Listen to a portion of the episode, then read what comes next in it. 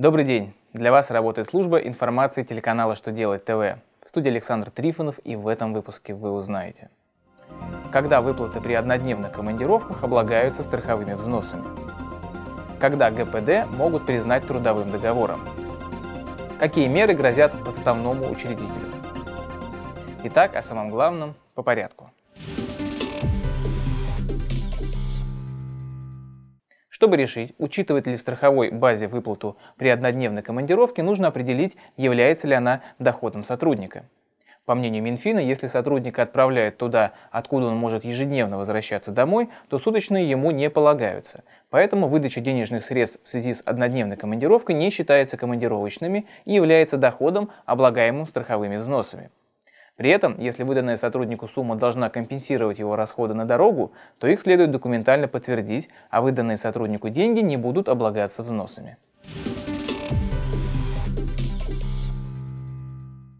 Разъяснения Верховного суда о договорах помогут выбрать правильный договор и защитить позицию в споре. Верховный суд России назвал несколько отличий гражданско-правового договора от трудового. В частности, у них разные цели – один заключается для выполнения конкретного задания, другой для работы вообще. Кроме того, подрядчик – это отдельное хозяйствующее лицо, действующее на свой страх и риск. Помимо этого, суд напомнил, что работающий по трудовому договору сотрудник становится частью персонала, выполняет определенную функцию, работает по трудовому графику, его контролирует работодатель и он не несет трудовых рисков. Гражданско-правовой договор, фактически регулирующий трудовые отношения, могут признать трудовым, а замена трудового договора на гражданско-правовой грозит штрафом должностному лицу до 20 тысяч рублей, а юрлицу до 100 тысяч рублей.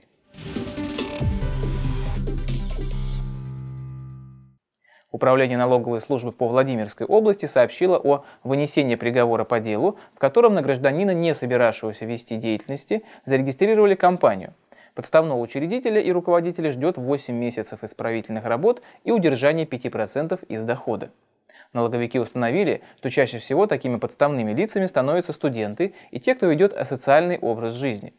Налоговая служба напомнила, что те, кто указан в ЕГРЮ как учредитель и руководитель организации, несут за нее административную и уголовную ответственность. Также ведомство сообщило, что за регистрацию через подставных лиц предусматривается не только штраф исправительной работы, но и тюремный срок до трех лет.